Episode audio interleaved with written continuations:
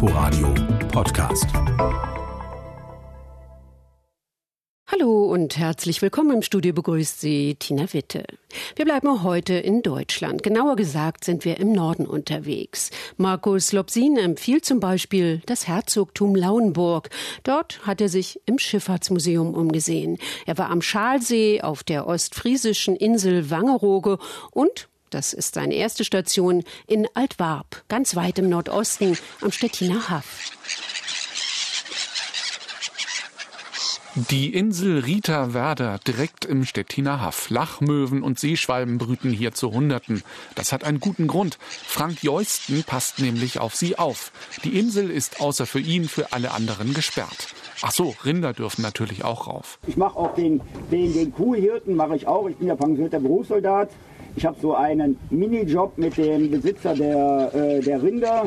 Dafür gucke ich also ständig nach den Rindern und äh, koppel die um. Also die sind, die laufen nicht auf dieser Insel frei rum. Der Rita Werder ist nur per Boot erreichbar. Frank Jeusten schaut nach dem Rechten und zählt die Brutpaare. Das heißt, er versucht es. Ein Teil brütet, ein Teil steht auch neben seinem Partner, aber ein anderer Teil ist auch gerade beim Baden, ist gerade beim Fressen holen, äh, steht irgendwo andersrum. Das Stettiner Haff bietet Tieren einen tollen Lebensraum. Kaum Menschen am Ufer, nicht zu tiefes Wasser, Schilf, reichlich Fisch. Auch Seeadler ziehen hier oben ihre Kreise. An Land in Altwarp, am äußersten Rand Vorpommerns, sind auch noch große Sandberge, über 30 Meter hoch. Frank Jeusten führt die Gäste genau da hinein. Wir befinden uns jetzt hier auf den Altwarper Bienendünen. Es ist Teil des Naturschutzgebietes Altwarper Bienendünen, Neuwarper See und Rieterwerder. Also aus drei Teilen bestehend. Altwarp und auf polnischer Seite Neuwarp. Das war's. Weiter nach Osten kann man in Deutschland nicht. Sie befinden sich also hier unmittelbar an der deutsch-polnischen Grenze. Heute kann man jederzeit nach Polen rüberfahren. Das war zu DDR-Zeiten natürlich anders. Diese Region hier war dann damals sehr stark vom Militär geprägt. Also es waren hier verschiedene Verbände stationiert. Und das ist aber dann nach der Wende ja, eingestellt worden. Dann gab es einen kurzzeitigen Aufschwung in dieser Ortschaft, weil äh, zu da dem damaligen Zeitpunkt war nämlich noch Altwarp, so die Grenze zur EU-Außengrenze. Heißt Butterfahrten. Von Altwarp aus stachen weiße Schiffe in See oder Haff und bald hinter der polnischen Grenze, nur ein paar Meter entfernt, durfte zollfrei eingekauft werden. Tausende nutzten das. Diese Zeit hat auch die Altwarperin Friederike Gürer noch miterlebt. Die rothaarige junge Mutter ist stolz auf ihr kleines Idyll am Haff. Ich sage auch, wenn man als Kind hier aufgewachsen ist, dann zieht es einen immer wieder, ne, immer wieder her. Ich war auch in Köln und in Bonn zwischendurch, in Schottland, überall. Altwarp ist wirklich weit ab von allem. Ein Vorteil, meint Friederike freudestrahlend. Ich sage, man lebt hier anders. Irgendwie. Man braucht auch nicht so viel, man ist draußen. Die Kinder äh, sind länger Kind. Dennoch, manchmal muss etwas mehr Leben auch für sie sein. Also so, und wenn wir jetzt sagen, okay, wir wollen jetzt mal wirklich Remi Demi, wir fahren nach Berlin, das ist eine Stunde. Frank Jeusten, der Ex-Berufssoldat, wollte genau hier in die Einsamkeit. Nach Thüringen hätte er können oder seinen restlichen Dienst irgendwo im Westen verbringen.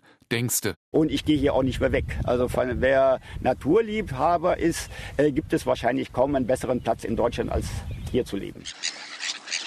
Im Südosten Schleswig-Holsteins zwischen Hamburg, der Elbe, Lübeck und der Grenze zu Mecklenburg-Vorpommern liegt das Herzogtum Lauenburg. Mit 24 Prozent Waldfläche, zahlreichen Seen sowie der Elbe ist das Herzogtum ein beliebtes Naherholungs- und Urlaubsgebiet. Herz der Region sind die Lauenburgischen Seen und der gleichnamige Naturpark. Zu den rund 40 Seen gehört auch der Schalsee.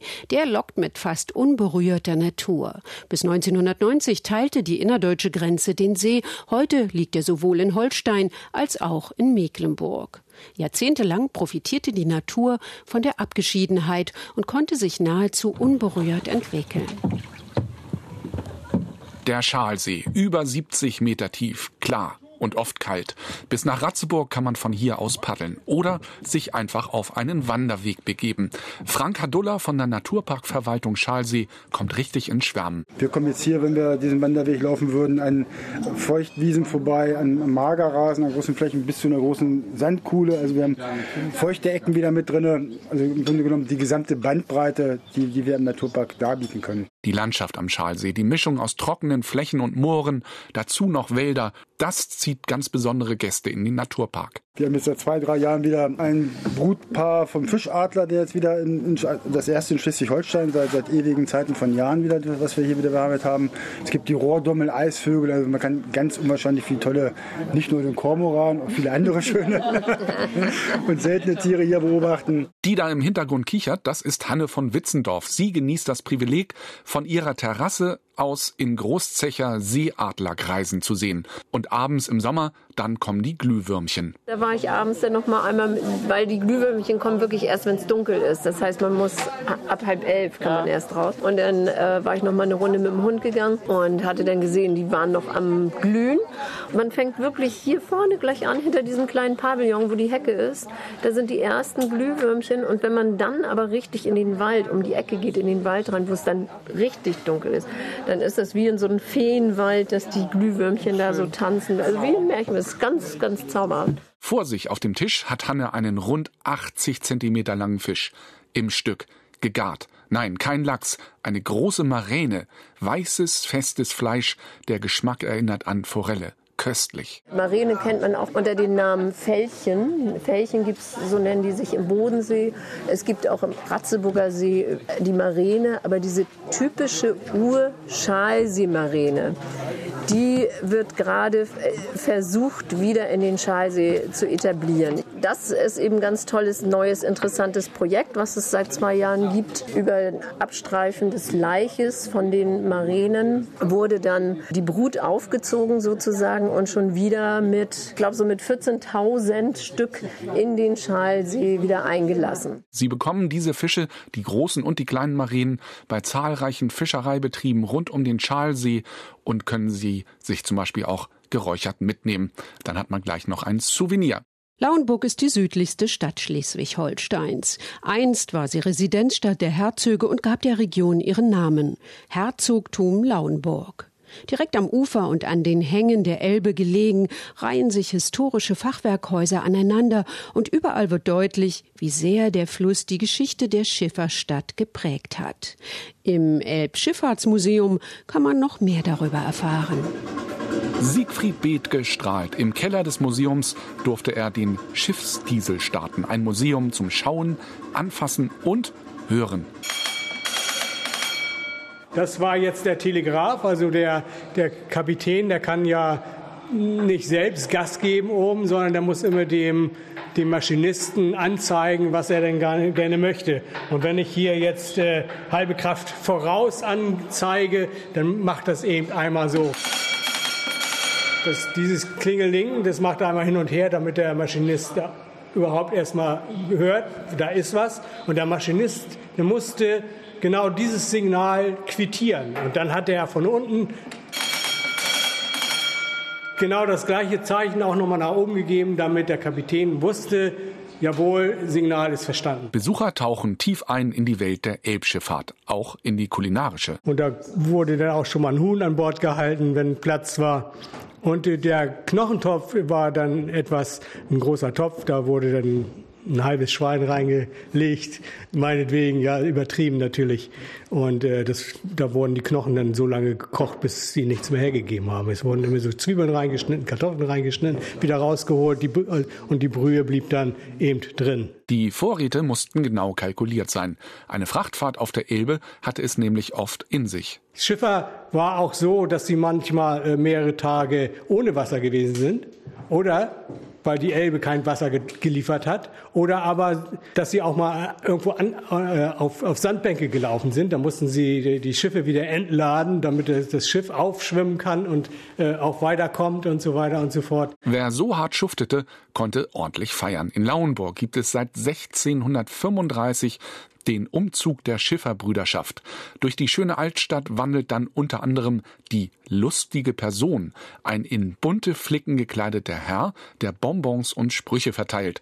Siegfried Bethke kennt ihn natürlich aus dem FF und von Kindertagen an. Das ist ein, auch ein Überbleibsel aus der Schifferfastnacht wird angenommen, denn wenn man mal so sieht, wie, wie der gekleidet ist mit einer Larve, also mit einer Maske und einem bunten, mit einer bunten Mütze hinten, kann man einen Fuchsschwanz sehen, an den die Kinder auch gerne immer mal dran ziehen und dann kriegt man schnell mal mit diesem Stock da eingehauen. Eigentlich sollte die lustige Person nur zur Schiffergilde einladen, also im Zeitalter ohne Telefon und SMS ein Treffen verkünden. Daraus entstand aber der Brauch im Januar. Den gibt es heute noch. Das ist eine, tatsächlich hier auch ein kleines Alleinstellungsmerkmal von Laumburg. Genau, das ist nur noch in, in Laumburg die, diese lustige Person. Und das ist tatsächlich immer noch am zweiten Wochenende jeden Jahres.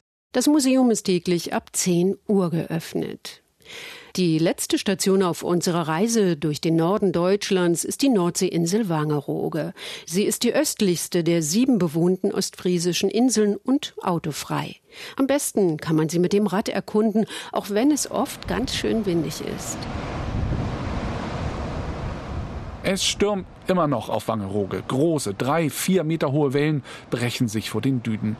Eva Bochinek und Carola Bär haben die Radlergruppe deswegen erstmal im Inselinneren versammelt.